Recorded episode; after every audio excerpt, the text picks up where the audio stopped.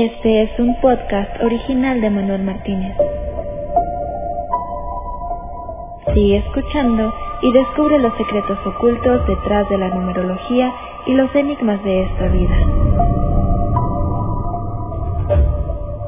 Manuel Martínez, ¿cómo estás? Muy buen día. Eh, buen día, Jesús. ¿Cómo estás tú? Muy bien. Fíjate que nos han pedido eh, que hablemos en referencia de todos estos temas tan interesantes.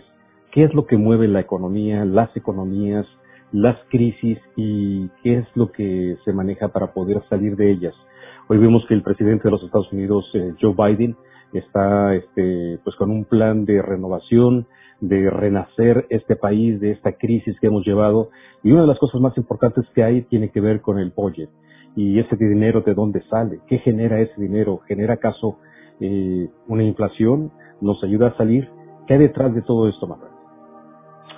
Bueno, como bien dices, esta semana pues eh, Joe Biden ha presentado el presupuesto para el año 2022. Acuérdate que en Estados Unidos el presupuesto va de octubre a octubre. Es decir, ahora estamos con el presupuesto eh, que aprobó el presidente Donald Trump en octubre del, del 2020 y que dura hasta octubre del año 2021. Ahora Joe Biden acaba de presentar su primer presupuesto que tiene que ser aprobado por el Congreso americano. Es un presupuesto mm, astronómico, eh, nunca visto. Nunca visto. Estás hablando de 6 billones de dólares o 6 trillones si lo decimos en inglés. Y va a tener un déficit, cuidado, porque se espera una proyección de déficit de 1.8 billones. Es decir, que ya está, va a recibir aproximadamente en impuestos y en todo lo que son capaces de recolectar eh, para un presupuesto 4.1 billones, pero va a tener que, que poner el otro punto 8 billones que queda. Es decir, vamos a entrar con un, a un presupuesto con un déficit absolutamente brutal. El déficit es brutal, pero va a ser la mitad del déficit de este año, porque este año vamos a cerrar con un déficit de 3.6 billones. Pero bueno, este ha sido un año excepcional, pues por la pandemia, por la cantidad de ayudas que se han dado a la economía y a los negocios sobre todo, ¿no? O sea, hablábamos en otros programas de que la ayuda, la ayuda que se está dando, el presupuesto en proporción es prácticamente casi al nivel de lo que se gastaba en la Segunda Guerra Mundial. O sea, en la proporción que hay esto de el peso del gobierno en la economía, ¿no? Es, algo nunca visto, porque si estás hablando de un presupuesto de 6 trillones, 6 billones, en una economía de 21 billones más o menos, estás hablando de el peso es de un casi 27, 28% eh, de, del producto, o sea, del presupuesto, algo nunca visto en la economía americana, solo te digo salvo los casos de la Segunda Guerra Mundial. ¿Esto qué es lo que hace? Bueno, pues eh, parece muy bonito, ¿no? Es decir, 6 billones. Pero cuidado, se proyecta un déficit por los próximos 10 años de aproximadamente la misma cantidad. Se reduce un poco, pero eventualmente tú tienes que ir sumando todos esos déficits a la deuda que ya tenemos en este país. Pero bueno, tú eres economista y en otras ocasiones has hecho mención de lo que son eh, predicciones y pues en algún momento dado llegaste a manejar en tus obras, en tus libros, eh, diferentes temas, inclusive la importancia de los números, de qué va a pasar, qué situaciones se puedan presentar. ¿Qué diferencia hay entre una predicción y una proyección, y en este caso una proyección económica? Hablas de un déficit en los próximos seis años, diez años. ¿Qué sería eso y cómo lo vamos a vivir y cómo nos va a afectar? Bueno, eh, una predicción y una proyección eh, en un presupuesto, pues se hace una proyección. Se proyecta cuánto se va a recibir de ingresos y cuánto se va a gastar. Una previsión es algo eh, que te dice lo que va a pasar, si eso se va a cumplir o no, si eso va a tener sentido o no, porque estás hablando de que lo máximo que Biden puede estar en el poder son ocho años. Y a él le quedan técnicamente 2022, 23 y 24 para poder hacer el presupuesto. Después de eso, pues nadie sabe si va a estar él, va a ser otro demócrata o va a ser un republicano, que bien pudiera volver a ser Trump. Entonces, ahí es donde ya entramos en la predicción, no en la proyección. La proyección está basada en lo que él está proyectando, de que lo, el dinero que se va a ir recibiendo en los Estados Unidos con las medidas que ahora iremos viendo que, quiere implementar para incrementar eh, los ingresos para tratar de eh, poder reducir ese déficit eh, con ese plan tan, digamos, tan fuerte, tan agresivo de inversiones. Es un poco lo que cuando hablamos el otro día que estamos en lo que se llama el Bidenomics, las nuevas políticas económicas de Biden, pues estamos viendo que cada día el Estado va a tener una mayor implantación en las pautas económicas, que va contra todo lo que es, en teoría, pues eh, la proyección republicana, ¿no? Como los republicanos, como Trump y los miembros ahora republicanos del Congreso y el Senado, pues ven la economía. A, Biden se le está acusando de haber metido demasiado dinero en la economía y de dárselo a mucha gente que no la necesitaba. Eh, toda esta extensión del seguro de desempleo, otros seguros estatales. La verdad eh, que desde mi punto de vista sí se le ha ido un poco la mano. O sea, tú tienes gente que ahora mismo las compañías se quejan que no hay gente, que tú no puedes contratar a gente por 14, 15 dólares la hora, porque prefieren quedarse en su casa cobrando 300 dólares a la semana de ayuda federal más un poco de la ayuda estatal pues eso les equivale a 14, 15 dólares la hora de trabajo. Entonces, ¿para qué van a salir a trabajar? Estas ayudas técnicamente iban a durar hasta septiembre, pero en algunos casos, como por ejemplo aquí en Florida, se acaban el día 26 de junio. O sea, ya estamos a la vuelta de la esquina. Ahí lo que hay que ver es si todas estas personas, ahora mismo el desempleo en Estados Unidos está en 6.1% aproximadamente 6.1. Eh, Biden en, este presupuesto plantea que a finales del año que viene, pues el desempleo va a estar al nivel del 4%. O sea, quiere reducir el, empleo eh, pues un 35-40%. Es una propuesta muy fuerte. ¿Podrá conseguirlo? ¿Podrá hacerlo a base de dinero? va a recaudar los impuestos que pretende recaudar. Pues ahí, como tú decías antes, pues ahí está la proyección de lo que va a recaudar. La predicción es, hay quien dice que sí y quien dice que no los va a recaudar, lo que es extremadamente agresivo, ¿no? Manuel, y en ese aspecto, ¿tú cómo lo ves a nivel de todo esto, siendo un análisis severo? estamos en una crisis histórica y económica que nos ha llevado a vivir condiciones a donde levantarse de esto, pues este, yo te preguntaría, a nivel mundial, en otros países, en Latinoamérica, en Europa, ¿tú cómo lo ves? ¿Qué proyección y qué predicción tú puedes hacer del, del devenir?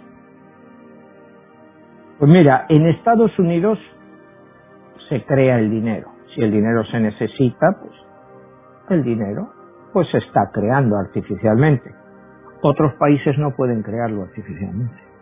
Esa es la gran ventaja que en Estados Unidos se tiene sobre otros países. Si tú, por ejemplo, el caso de México, que nos están viendo ahora, eh, el presidente Andrés Manuel López Obrador quisiera implementar un presupuesto de este tamaño, no, que, no, por supuesto no es lo mismo, pero en la misma proporción, le sería imposible, porque no hay suficientes pesos o sea, sí, él podría imprimir todos los pesos que quisiera, pero ¿cuánto acabaría valiendo el peso? Entonces, hay países como Estados Unidos que sí pueden permitirse, digamos, estos lujos para ayudar a la economía. En Europa, en Europa pueden permitírselo hasta cierto punto, pero también al ser una Unión Europea con 27 miembros y todos con voz y voto, pues es muy complicado por los vetos. Y entonces, pues por lo que son las luchas norte-sur, ¿no? Los países del norte piensan que los países del sur, Italia, España, Portugal, piden dinero es porque son unos holgazanes. O sea, esa es la mentalidad del norte. Piensan, esta gente pide el dinero que nosotros nos hemos conseguido ganar, hemos conseguido ahorrar, para ahora dárselo a ellos para que sigan holgazaneando. Y, bueno, pues es, eh, su percepción es su única realidad, como hemos hablado aquí muchas veces, ¿no? Nuestra percepción es nuestra única realidad. Entonces la Europa del Norte pues sigue la Europa del Sur como consumista y que no es productiva. Entonces la Unión Europea, con todos estos impulsos, todos estos nuevos presupuestos, todas estas ayudas que quiere dar, pues hasta el momento ha dado muy poco. Dado muy poco porque no llegan a un acuerdo. Sin embargo, si miras a la contra lo que ha sido este país, ya desde el presidente Trump empezó a meter dinero, dinero, dinero, dinero, y no han parado de meter dinero es como una enseñanza de lo que fue la crisis del 29 y de lo que fue luego la crisis del 2008, que se resolvió pues a base de dinero. Y a base de dinero y logró que el dólar se mantuviera estable. Esa es la gran maravilla de todas estas cosas, que tú puedes inundar el mercado de dólares y aún así pues el dólar sigue siendo la moneda eh, más requerida a nivel mundial por los inversionistas esta ventaja que tiene Estados Unidos, pues no la tiene ningún otro país. Pero también, si Estados Unidos logra salir de esto lo antes posible, va a beneficiar a muchos otros países. Eso está claro. El caso, por ejemplo, de su vecino, de México. Bueno, pues si Estados Unidos se recupera, automáticamente mucho del turismo americano que antes iba a México va a volver a México. Va a ser los emigrantes mexicanos que trabajan aquí en Estados Unidos, tanto legales como ilegales, van a incrementar sus remesas. Entonces, México va a seguir recibiendo eh, flujos eh, récord de remesas, que ahora mismo pues es el rublo más importante de México. Entonces, si aquí la economía mejora, los salarios, toda esta inyección de dinero está haciendo que los salarios suban pero a todos los niveles, o sea, los niveles más bajos sobre todo. Porque acuérdate que una parte del programa de Joe Biden era salario mínimo nacional mínimo de 15 dólares la hora. Ahí, por ejemplo, te diría que aquí en Florida el salario está como a 9 dólares la hora, el mínimo. Pues poco a poco, hoy en día la gente eh, no puede contratar a nadie a menos de 12, 14 dólares la hora y aún así no se encuentra. Eh, la idea de Biden era que la gente tuviera un salario 40, 50% más alto, estos salarios te digo mínimos, para que no tuviera que buscar otro segundo o tercer trabajo. Esa era la idea fundamental de su campaña. ¿Que lo está consiguiendo? Pues todavía no lo sabemos porque mucha gente de esa por la que él abogaba se están quedando en la casa y no quieren ir a trabajar. Ahora veremos, cuando se acaben los subsidios, si vuelven a dar más subsidios. Cuidado, que ya cuando le coges el gusto a esto de dar y ven que sí te afecta, te vas acumulando deuda, pero en el fondo lo que la gente piensa es que esa deuda nunca se va a pagar. Nadie la va a pagar, vas a seguir pagando intereses, pero la deuda en sí, pues no se va a pagar y, no se va a pagar pues prácticamente en ningún país. Si te vas a Europa, verás el caso de, por ejemplo, España. Esa deuda no se va a poder pagar nunca. Y, y, estamos partiendo de un punto en que los intereses están prácticamente a cero, que los países se están financiando a un 1%. Si tú a esa deuda, que equivale al 100% de tu Producto Nacional Bruto, el caso de España, tuvieras que pagar lo que ha sido históricamente, un 4, 5, 6%, el país estaría ya en quiebra. No habría forma de que España pagara. En México, pues lo mismo. No sé si me entiendes, si tú te vas país por país, Italia, ¿cómo van a pagar esa deuda? Y ahora mismo son capaces de pagarla pues por los intereses tan bajos. Porque prácticamente te digo, Alemania se endeuda a riesgo cero. O sea, tú tienes que pagar hoy por tener deuda alemana, por tener tu dinero seguro. O sea, estamos viviendo unas contradicciones que, nunca habíamos visto en la historia. ¿Cómo yo, por poner mi dinero en un bono alemán, tengo que pagar dinero en vez de que me lo paguen a mí si yo soy el que se lo estoy prestando a ellos? O sea, la, economía se ha, se ha vuelto, y cuidado, el de Holanda, el de, el de Holanda, todavía que tienes que pagarle más que Alemania. Encima, por tener tu dinero, tienes que pagarle. Era lo que antiguamente hacían los bancos suizos, que tú tenías que pagar, pues por tener ahí tu dinero tenías que pagarles una cuota. Ahora es lo que está pasando por el miedo y pensar la seguridad. Eh, ¿Por qué la deuda alemana, si es en euros, es mucho más cara y me paga mucho menos? O sea, me cuesta dinero que, por ejemplo, la española o la italiana, que pagan algo de interés y, al final también están garantizadas por el Banco Central Europeo. Es porque en el fondo la gente piensa, si hay una catástrofe, y oye, hemos visto esto del COVID, hemos visto mil cosas, pues ya no sabemos cuál va a ser el próximo cisne negro. El inversor prefiere tener su dinero en un bono alemán que en un bono español o italiano, eso está claro. Porque saben que el gobierno alemán te va a pagar su deuda igual que te la va a pagar el gobierno americano. Al gobierno americano es muy simple, solo tiene que dar a la maquinita e imprimir más dinero. Que el dólar se debilite o deje de debilitarse, bueno, esa ya es otra historia, pero tú siempre vas a tener tus dólares, cosa que no puedes decir, pues si inviertes en Latinoamérica y tu inversión es en un bono en dólares de México o de Argentina, mira, Argentina, los ejemplos que nos lleva dando en las últimas décadas, cada dos por tres, dejan de pagar todo. Pues claro, ¿quién puede confiar en eso? Entonces, pues hay clientes o inversores que prefieren decir, bueno, pues no gano, pero todavía tengo mi dinero en un bono alemán. A ver, bueno, vivimos una economía y un mundo globalizado. Todo esto que me estás hablando de, pues, cómo va a impactar todas las medidas que está tomando eh, Joe Biden, el presidente de Estados Unidos aquí, cómo va a repercutir, qué son esas medidas. ¿Cómo es que va a empezar todo esto? Bueno, vamos a empezar por el presupuesto, como te digo, 6 billones de dólares eh, con un déficit de 1.8, que te digo, es la mitad con el déficit que vamos a acabar este año de 3.6 billones. Pues las medidas con las que él quiere empezar a recaudar es eso, empiezan por la subida de impuestos a las corporaciones, a las, a las compañías. Esa es la primera medida. Va a subir los impuestos del 21% actual al 27%. Es la primera subida. Acuérdate que cuando Donald Trump llega al poder, la tasa corporativa estaba al 30% y la baja a 21%. Esto, pues, no se ha visto que haya beneficiado al tesoro.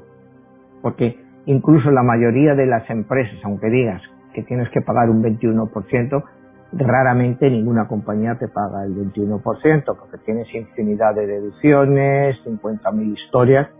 La media que estaban pagando las compañías apenas llega al 15%. Eso son números reales, o sea, de lo que es en sí, ¿no? Que, y él lo que quiere hacer ahora Biden es que eh, incluso cualquier compañía que tenga un beneficio de más de 2.000 millones tenga un mínimo de 15% fijo de pago de impuestos, independientemente de que empiecen a hacer quitas por aquí, quitas por allá, que si deducciones de esto, quiere ponerlo estándar mínimo, que nadie pague por debajo del 15%. Es una de las primeras medidas que sí puede sacar dinero, pero lo que hay que ver es cómo eso puede eh, reflejarse en la creación de empleo. Porque eh, tú no puedes subir los impuestos, decir, bueno, es que ahora te lo subo a tanto, y, pensar que la gente va a seguir invirtiendo. O sea, hay gente que dice, bueno, ¿para qué voy a invertir? Eh, por ejemplo, otro de los planes que están es el, el, rendimiento personal, los impuestos. Se los va a subir del 37%, ahora que es lo máximo, al 39.6%, más luego hay un 3.82% adicional que esté sobre las inversiones. Entonces estás hablando de que gente ganando, según la proyección de este presupuesto, eh, la subida de impuestos solo va a aplicar a gente que gane más de 400 mil dólares al año. Bueno, mm, para los estándares europeos, decir, bueno, ganas 400 mil dólares, 400 mil euros, te voy a cobrar un 42, 43%, pues es normal. Pero para los estándares de este país es demasiado alto. Es demasiado alto. O sea, también hay que entender un poco la cultura de cada país. En Europa están acostumbrados a muchos impuestos. En este país se odian los impuestos. Todo el mundo paga impuestos. Porque de una forma u otra, que si eh, la tasa, o sea, cuando haces una compra y tienes el sales tax, vas a un restaurante, el sales tax, o sea, eh, ya lo estás viendo. Pero luego también aquí, además de la tasa federal, puedes encontrarte con estados como Nueva York, California, New Jersey, que tienen la tasa estatal, que también es alta, estás hablando 6-8%. Entonces a esta gente que está pagando un 39, si a eso le metes un 6% adicional, más le metes ese 3.80 sobre las inversiones, estás hablando de gente que te puede llegar a pagar un 50 y tantos por ciento de impuestos. Entonces, claro, se está produciendo eh, un movimiento de gente que está dejando estados como Nueva York, California, New Jersey y venirse a estados pues como Florida, donde no hay impuesto estatal, que lo hace muchísimo más atractivo. Entonces estás viendo que hay eh, una relocación de, gente, de, compañías que prefieren venir a Florida. Y Manuel, y esto que tú mencionas así a nivel de lo que es este todo este planteamiento económico de Biden, para la gente común y corriente, ¿cuándo es que va a empezar a ver los beneficios? Y en su momento dado, si hay algún alguna cosa que no sea tan este tan agradable como es el incremento de impuestos, eh, ¿cuándo se va a dejar ver todo esto? Bueno, tendríamos que entender a qué te refieres por gente normal y corriente. Si te refieres por gente normal y corriente, gente que no gana 400 mil dólares al año, pues los efectos los estás viendo ya. O sea, los estás viendo ya por el hecho de la cantidad de ayudas que hay. Y con este nuevo plan vienen muchísimas más ayudas, sobre todo para las familias. Una cosa que se echa de menos en este plan de Biden es dos de sus promesas. La primera era que iba a cancelar los préstamos estudiantiles, toda la deuda que había. Eh, en este presupuesto, pues no le da para eso, ¿no? Entonces, pues todas esas personas que en este país, como tú dices, gente normal y corriente, están totalmente endeudadas.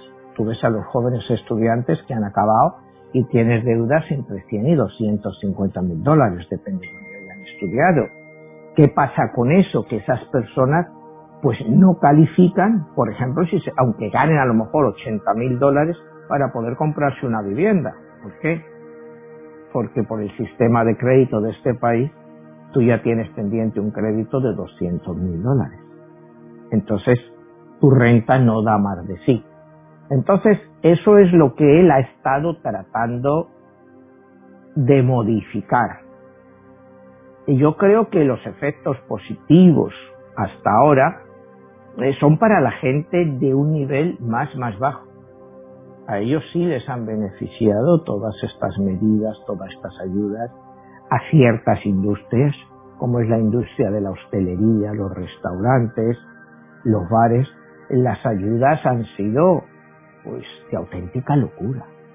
O sea, tú ves las ayudas que están dando a restaurantes, bares, y no te voy a decir cifras, pero te sorprenderías ¿no? de, la cantidad de dinero que les están dando.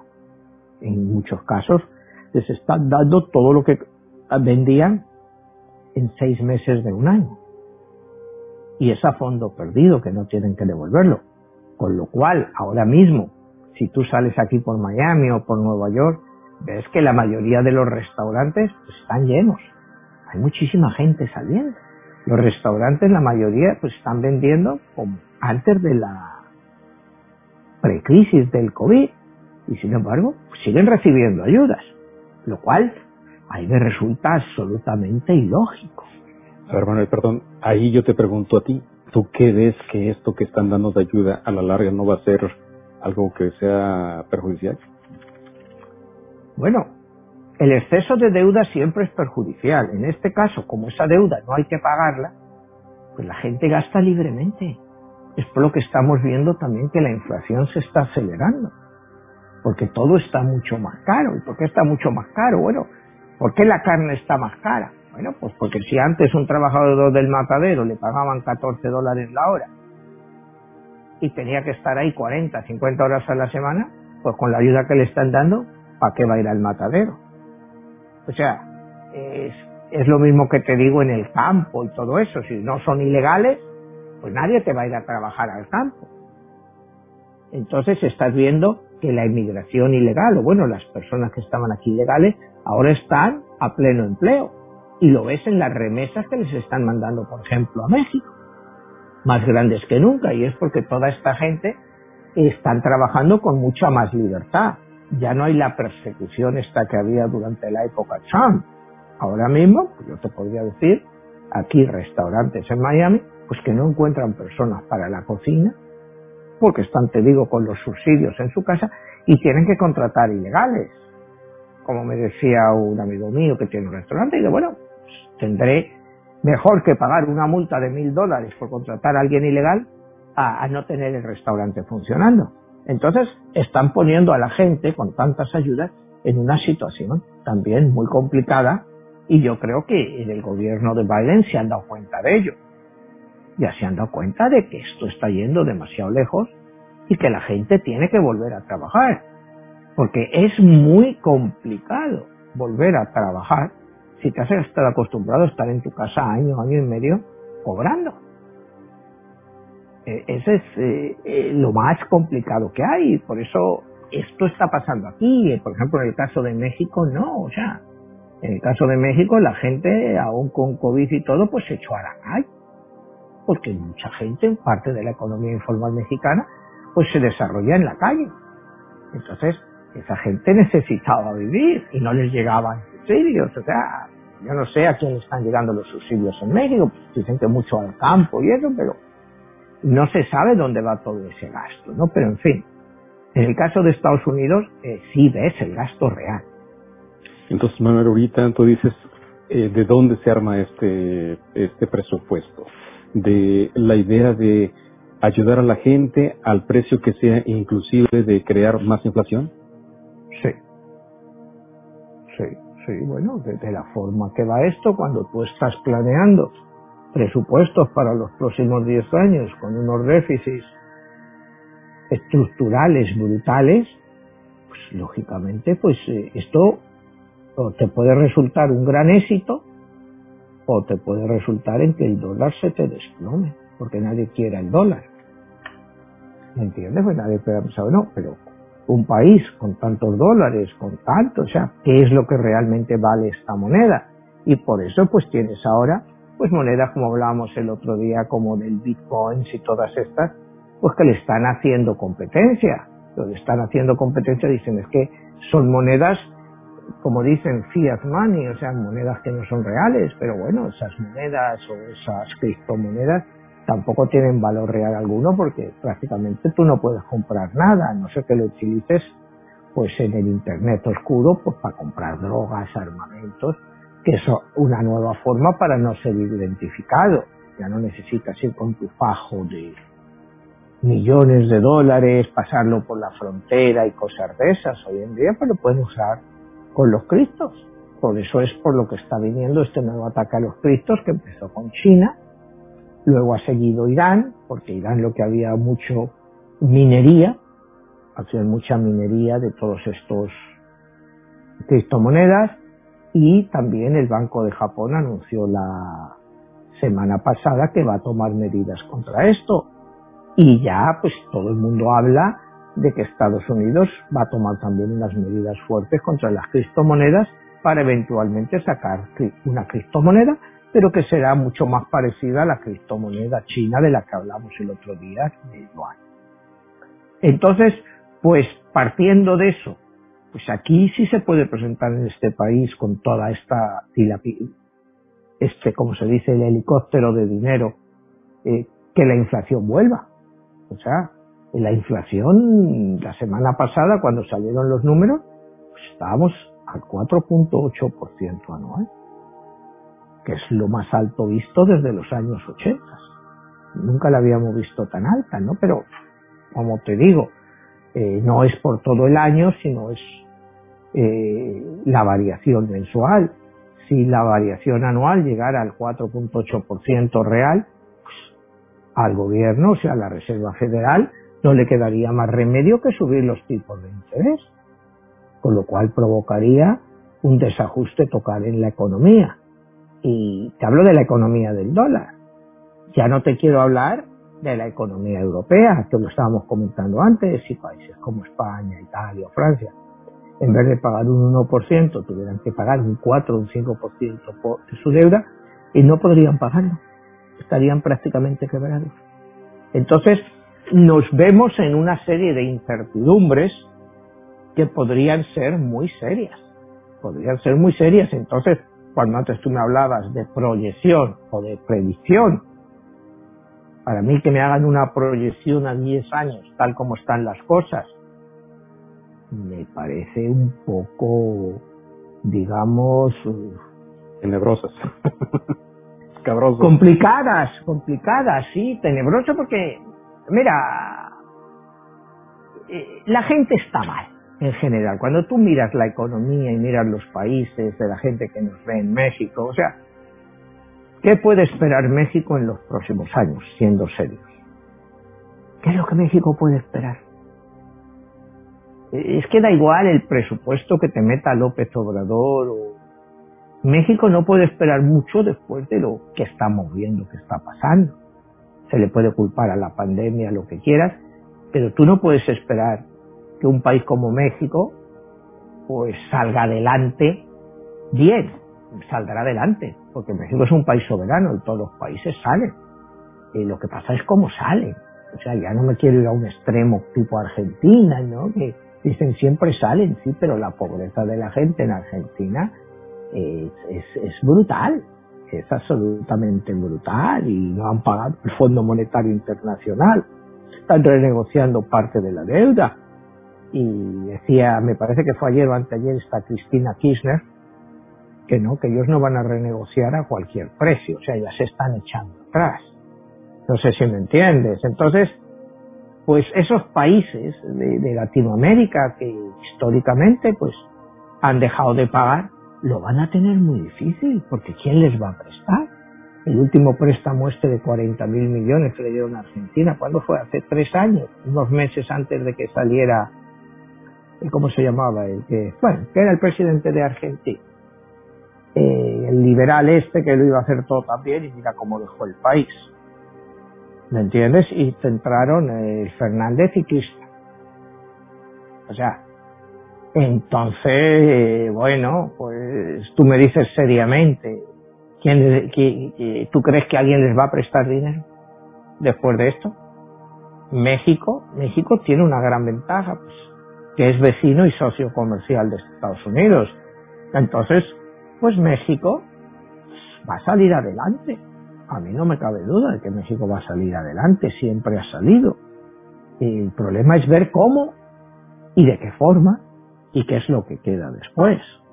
Porque eh, cuando hemos hablado muchas veces lo que es la macroeconomía y la microeconomía. La macroeconomía es eh, aquí hay dos pollos, tú te comes los dos y yo no me he comido ninguno. Pero técnicamente tú te has comido uno y yo me he comido otro. Pues ese es el problema de la macroeconomía, ¿no? Dice, es que ahora la economía en Estados Unidos está creciendo al 6.1% este. Bueno, ¿quién se está llevando los réditos de ese 6.1%? Otra vez la macroeconomía, otra vez los dos pollos. Usted come los dos, yo no me como ninguno, pero es uno para cada uno. Te da al final, pues el tanto de la gente, pues todo el mundo se está comiendo un pollo.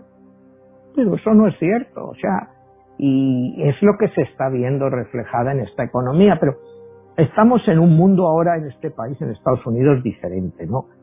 Eh, era un país en que el mundo del dinero, el mundo de las finanzas, de las grandes empresas, todos estaban del lado del Partido Republicano. Ahora eso se ha pegado un vuelco brutal. Porque ahora todo el mundo del dinero, Silicon Valley, eh, las grandes eh, bancos, todos son demócratas. Ahora todos son demócratas. ¿Y qué está pasando? Bueno, pues que el Partido Republicano está encontrando en su base eh, gente muy resentida, pero que es muy numerosa. Ya no vas a tener el apoyo de una corporación, que las corporaciones apoyan tanto a unos como a otros, no nos engañemos, pero todos estos grandes millonarios hablando de más impuestos y todo eso. Pues es bonito decir eso, porque ellos ya son multimillonarios. O sea, bueno, que les pongan por el futuro, por lo que ganen, ya tampoco los va a hacer más pobres. Pero hay una clase media que sí que empieza a despegar o que estás hablando, eh, y hablar de que más de 400 mil dólares en este país pues es una gran cantidad de dinero. Pues sí y no, no lo es tanto. Es mucho, si tú lo vas a comparar con México, con España, con Francia, o sea, si sí, es que es un salario pues, que nunca, que normalmente no es por salario muy alto. Pero ya empezar a poner impuestos tan fuertes, ir más a la medida europea, hace que muchos eh, personas que quieran empezar cosas, pues no las empiecen Estoy diciendo, ¿para qué voy a trabajar yo? Para que luego me lo quiten todo en impuestos. Entonces, vamos a ver lo que pasa con todas estas nuevas medidas, cómo se toman, qué pasa en los próximos tres años, si Biden es reelegido o no es reelegido, por edad, viene otro demócrata, como decíamos antes, o, o se presenta Trump o un trumpista por el Partido Republicano. ¿De qué sirve cuando me, preguntabas tú una proyección a 10 años y en 3 años te han sacado? Porque la visión de esa nueva persona será totalmente diferente. O añádele que se viene otra pandemia. Sí, que se viene otra pandemia, o como hemos hablado otras veces, que vienen los extraterrestres, que no es broma. No sé si viste ayer, ahí en California, un barco rodeado por 14 objetos volantes no identificados. Se hicieron públicas las imágenes ayer. Es lo que hemos hablado en otros programas. Cuando hablamos del programa de los extraterrestres, yo sigo creyendo que la próxima pandemia que nos van a meter es el miedo este de que pueden venir los extraterrestres o cosas de esas. Y ya, pues todo este experimento que hemos hecho de que la gente esté metida en sus casas y eso, pues se puede hacer incluso más grave. Sea, eso es mi teoría, ¿no? Que está empezando a verse todo esto, ¿no? Porque puede venirte, como tú dices, una nueva pandemia en el año 23. Porque si estaba yo leyendo que eh, ahora están tratando de ver mucho más seriamente si la pandemia se produjo en un laboratorio por un accidente o no.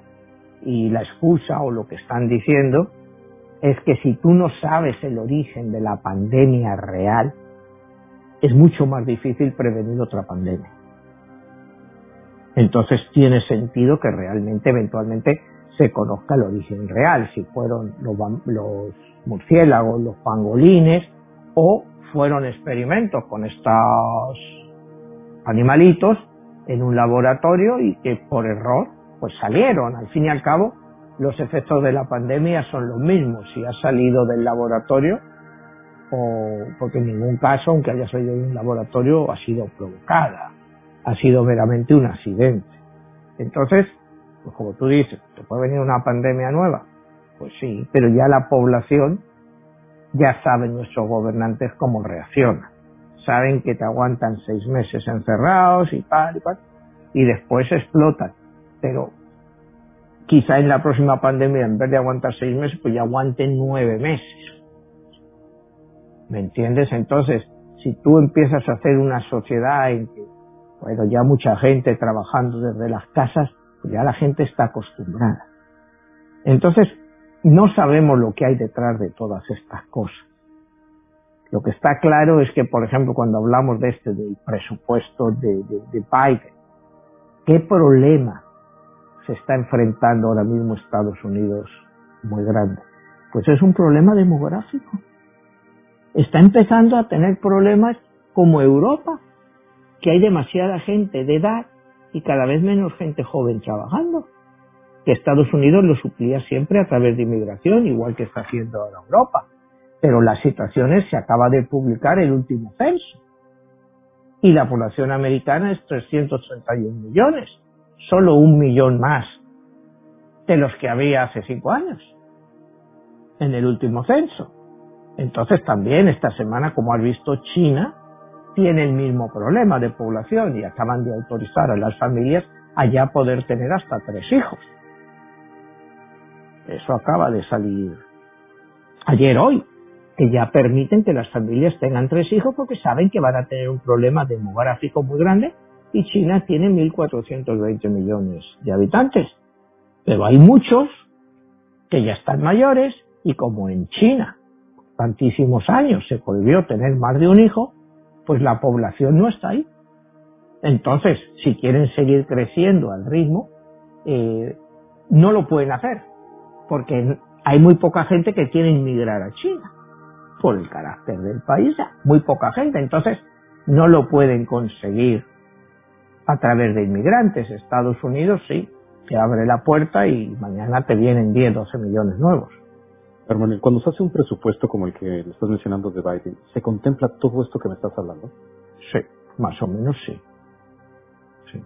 O sea, se, se piensa en todas estas situaciones de que, bueno, salimos de una pandemia, una nueva realidad económica, ahora es una nueva realidad este, de trabajos, como lo estás diciendo, una nueva realidad de desplazarse para viajar, para cualquier cosa.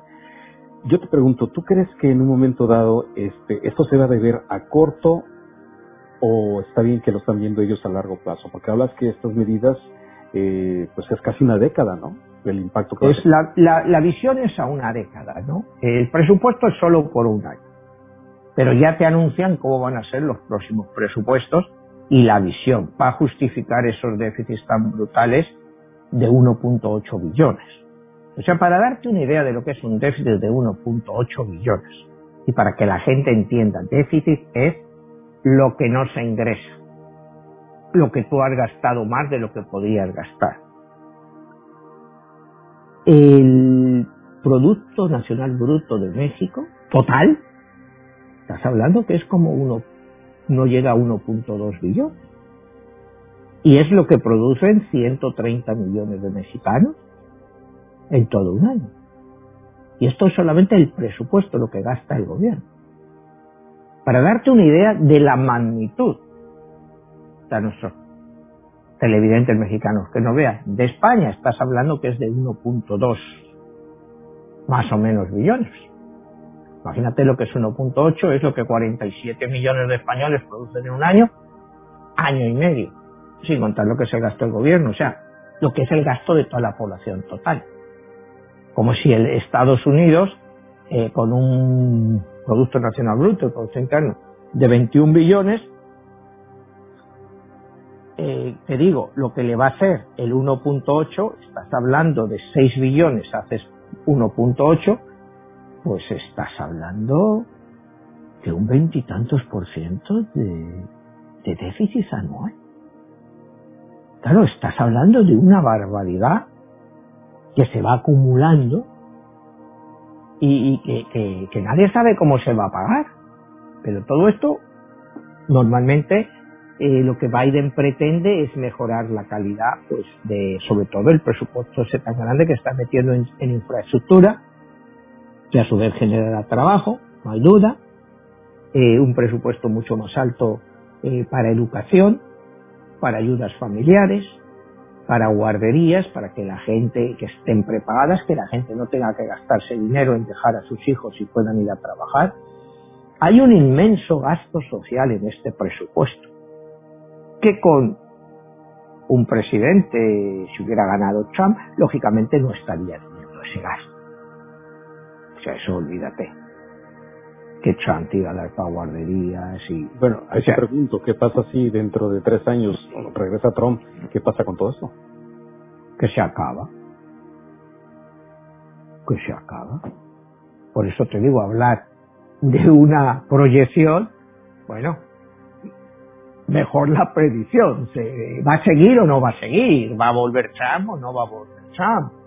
O otro republicano, ¿no? Se habla mucho del gobernador de Florida, este de Santis, ¿no? Que ha ganado una gran popularidad para ser candidato republicano. Incluso se habla de un ticket con Trump como presidente y de Santis vicepresidente. O sea, bueno, pero ahora mismo hablar de eso eh, son puras especulaciones. Nosotros estamos aquí centrándonos, bueno, en lo que es el presupuesto y cómo pueden ellos conseguir ese dinero, que el dinero pues es eh, técnicamente más producción en el país, al haber más producción, pues las compañías y la gente gana más dinero, más productividad, entonces al ganar más dinero pagan más impuestos, pero aunque paguen más impuestos, como están ganando más dinero, pues su saldo puede resultar positivo.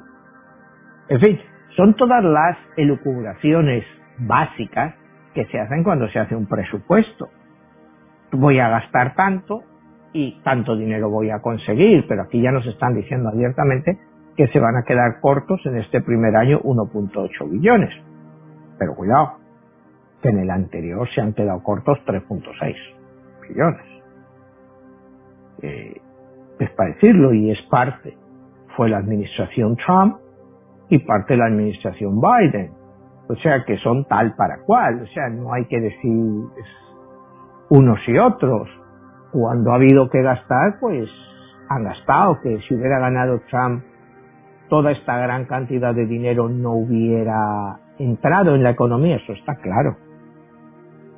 Eso está claro que no hubieran entrado tanto dinero a la economía va a ser bueno, va a ser malo para la economía. Bueno, es muy pronto para decirlo, ¿no? O sea, ya iremos viendo, ya iremos viendo, ¿no? Mes a mes, semestre a semestre, eh, cómo va esto, ¿no? Si, como decíamos antes, nos trae más inflación. Eh, todavía estamos eh, más de 8 millones de empleos por debajo de la prepandemia. O sea, todavía quedan 8 millones de puestos de trabajo para recuperar para llegar a los niveles prepandémicos. O sea, aquí tienes que ver la cantidad, bueno, aquí en Florida, bueno, pues tú ya lo sabes, la industria del turismo, toda la industria de los cruceros, está paralizada. Se dice que ahora en junio van a empezar los, las primeras salidas de cruceros, pero eso te vas así en todo el país en muchas áreas pues no está lo que te comentaba antes de la subida de precios, por ejemplo, de la carne. no hay gente para ir a los mataderos. Y si los tienen que contratar, si los pagaban 14 dólares la hora y los tienen que pagar 20, lógicamente eso te va a repercutir en el precio de la carne.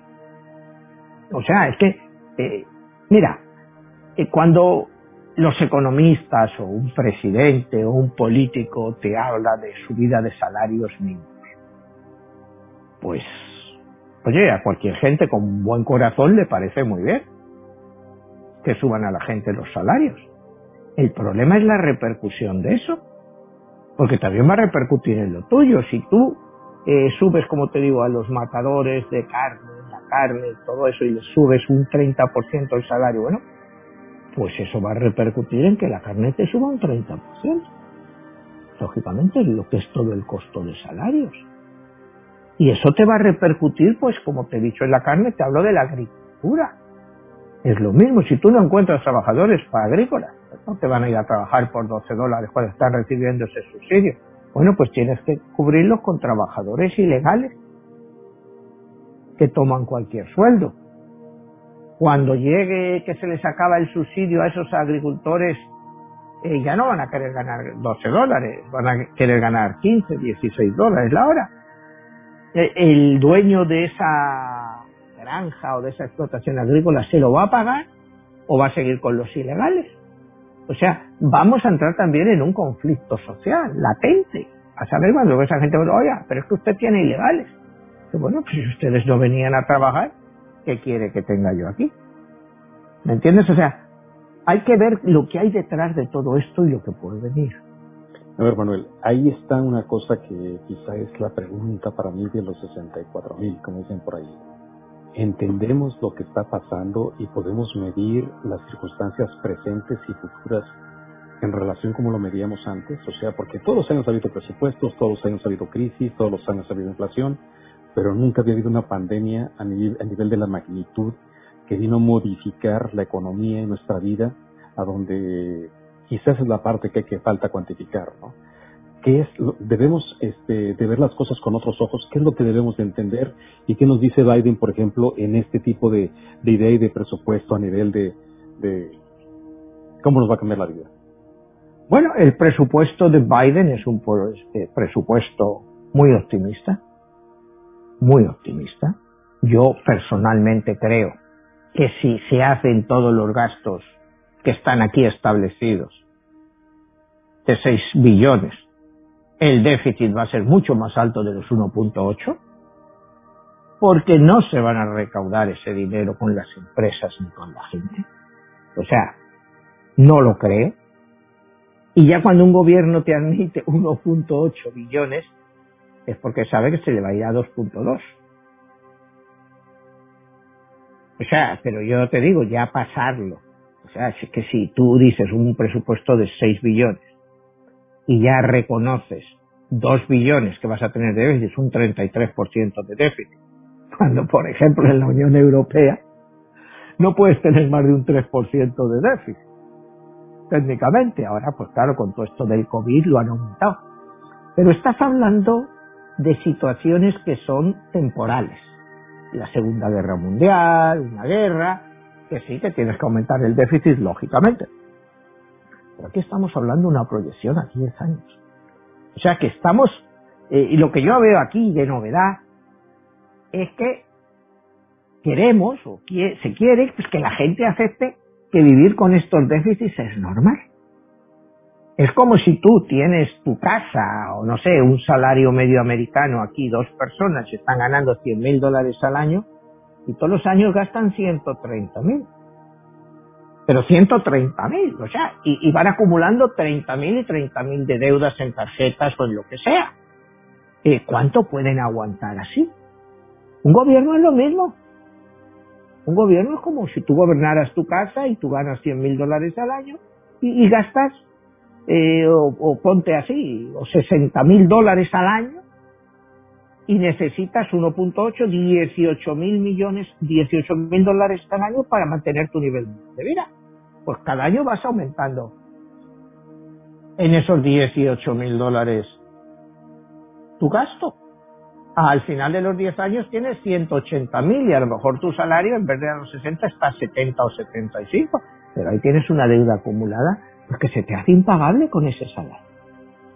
Pues en un gobierno eh, o sea, te lo estoy explicando de una forma muy simplista, pero en un gobierno es lo mismo. Si tú haces un presupuesto de 6 billones, pero solo vas a recibir 4.8, pues ya sabes que te estás endeudando. Y sigues endeudándote. Y estás prometiendo cosas que no puedes prometer. Los políticos te dicen, bueno, sí, pero eventualmente todo lo que se ha invertido repercutirá y volverá y se pagarán muchos más impuestos. Pero no necesariamente, como hablábamos antes, te viene un cambio de gobierno y te viene otro Trump o otro así de ese tipo y te dice, no, no, los impuestos de otra vez se vuelven a esto. ¿Y qué haces?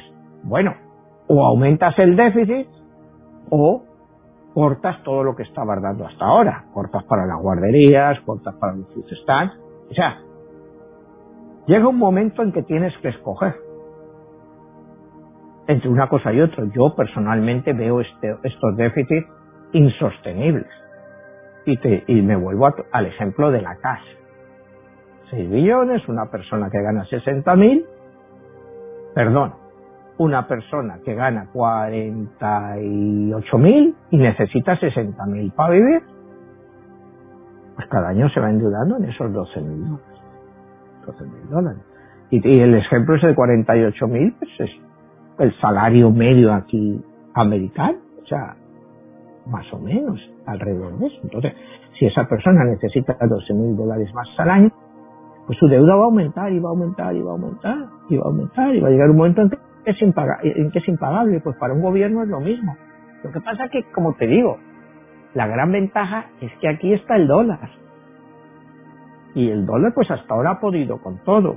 Una persona normal no puede. Imagínate que México hiciera eso, o España, o Portugal, o Brasil, o Argentina. Ya vemos los resultados, no se puede.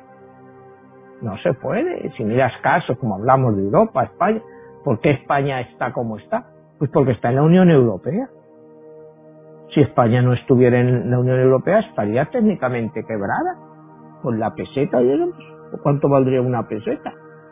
300 pesetas, 400 por un dólar.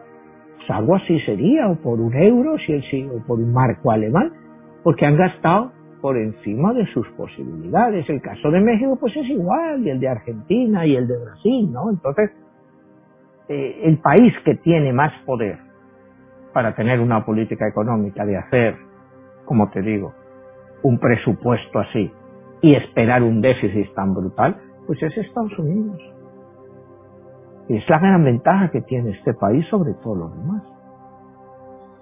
Bueno, ya perfilándonos al final del programa, te haría la siguiente pregunta que he visto que nos han hecho ahí en las redes sociales, que tiene que ver, en un momento dado hablaste de las criptomonedas, que es el cambio de las monedas.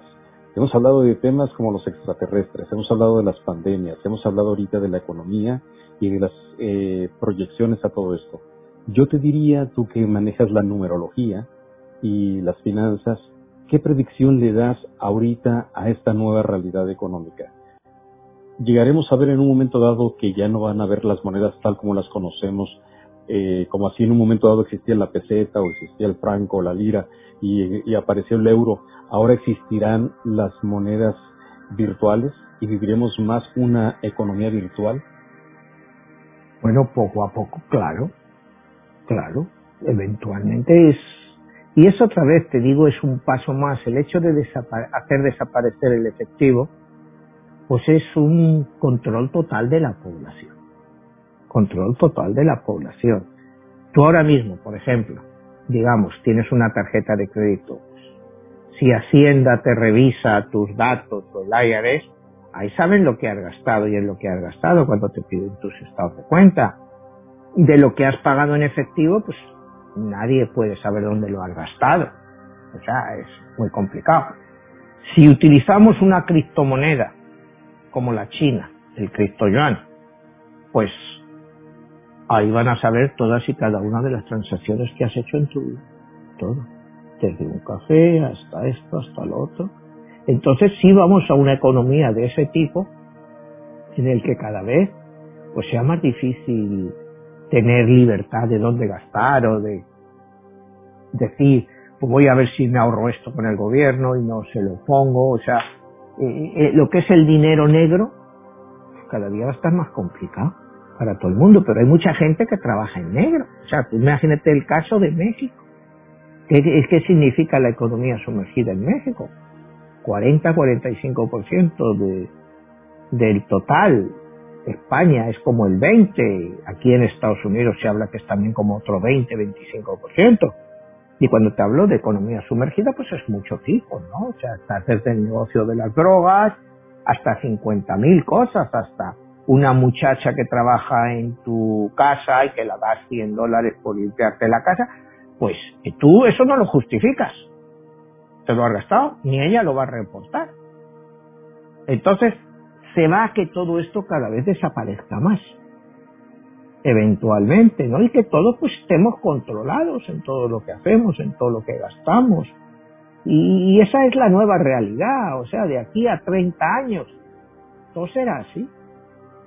Todo será así, pero ya nos habremos acostumbrado, nos habrán tenido encerrados un par de veces o tres, o sea, y, ya nos, nos habremos acostumbrado a que es normal, porque acuérdate que el que no hace no teme.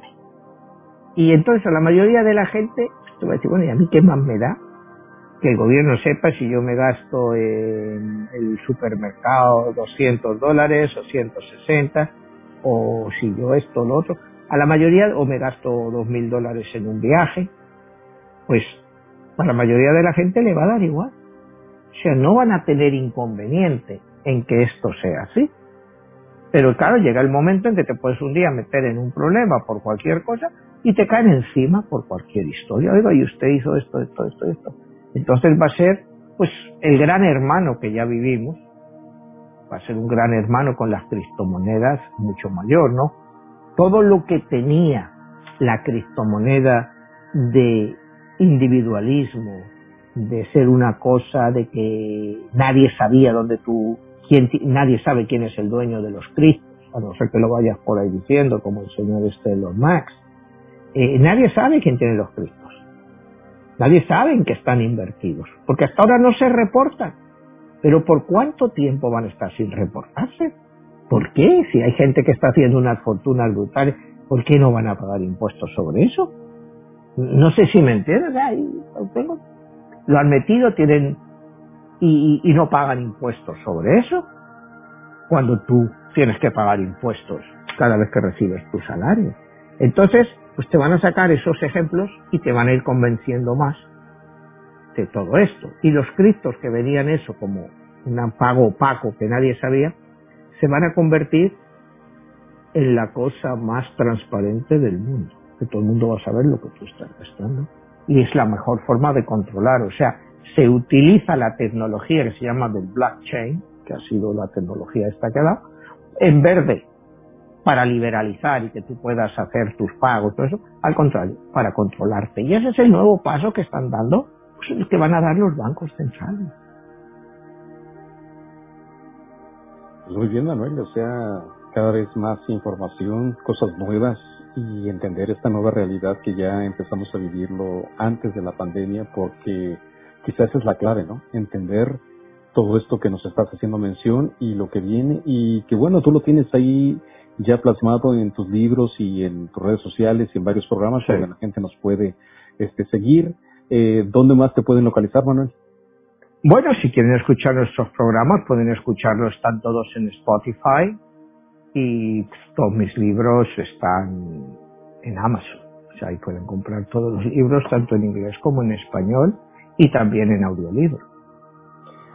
Tengo una última pregunta, Manuel. ¿El futuro y el presente se puede predecir, pronosticar, o es simple y sencillamente seguir una tendencia de quien no conoce su pasado está condenado a repetirlo en el futuro? Bueno, pues es un poco todo junto, Jesús. Por supuesto, quien no conoce su pasado está supuesto a repetirlo, eso pasa en muchísimos países, ¿no? desconocen su historia, entonces te das cuenta que, que, la están repitiendo, como por ejemplo te digo el caso de España, ¿no? Eh, México va por un camino parecido, este país hemos entrado en una encrucijada como no se había visto desde la Guerra Civil Americana, o sea, es que el panorama es de los estados del norte contra los del sur y ves la gran diferencia que hay en el pensamiento de unos y otros. Son dos mundos opuestos, como eran en 1860-61, cuando llega Abraham Lincoln al poder y se inicia la Guerra Civil Americana. Estamos viendo que Estados Unidos está dividido, totalmente. 50-50, dos visiones diferentes del mundo. ¿Estamos condenados a repetir nuestra historia? Pues no lo sé. esperemos que no, ¿no? Pero hacer una predicción de lo que va a pasar. Yo te digo, si el país continúa con presupuestos de este tamaño, pues las cosas no pueden acabar bien. O sea, tú no puedes acabar bien y acuérdate que una mayor debilidad del dólar es una mayor pobreza para este país. Y cuando llegue la pobreza, pues a todos estos, como te digo, de Silicon Valley, todos estos que, que dicen que está bien, que hay que... Bueno, a ellos les va a afectar muy poco, pues saben que siempre van a sobrevivir. Pero a toda la gente que está ganando 14, 15 dólares la hora, a esos no les va bien. No les va bien, porque el dinero se acaba. Y, hay que volver a trabajar, y cuando quieran volver a trabajar, igual ese trabajo ya no está ahí. Ese es el gran problema que yo veo, Jesús. O sea, que es muy bonito vivir, que te estén dando, pero a la hora de la verdad vas a tener que seguir trabajando. No creo que hayamos llegado ya a esta sociedad en que haya que pagar a todo el mundo una renta básica para que estén en casa. Es que se ha hablado, cuidado, del experimento, y hay ciudades que han hecho el experimento de pagar una renta básica y que la gente se quede en su casa. Y cada día más se va a hacer eso. Entonces se puede llegar a crear esa sociedad de gente que esté todo el día en casa viendo Netflix, viendo la tele y sin trabajar y que estén subsidiados por el gobierno. ¿Lo puede aguantar un gobierno? Bueno, y si sale un gobierno como el de Estados Unidos, sí lo puede aguantar. Un gobierno como el de México, no. Un gobierno como el de España, tampoco. No sé si me entiendes, por ponerte unos ejemplos. Entonces, lo que la gente tiene que entender que se va a salir de esta crisis. Pero esta, de esta crisis no se sale solo poniendo dinero y dándote dinero. Se sale de esta crisis trabajando y produciendo. Ahí está la clave, Manuel, salir de esta crisis y cuál es el precio que se tiene que pagar. Igual y para no entrar para otra. Pues nada, Manuel, estamos allí. Te agradezco muchísimo y nos vemos hasta la próxima. Hasta la próxima, Jesús.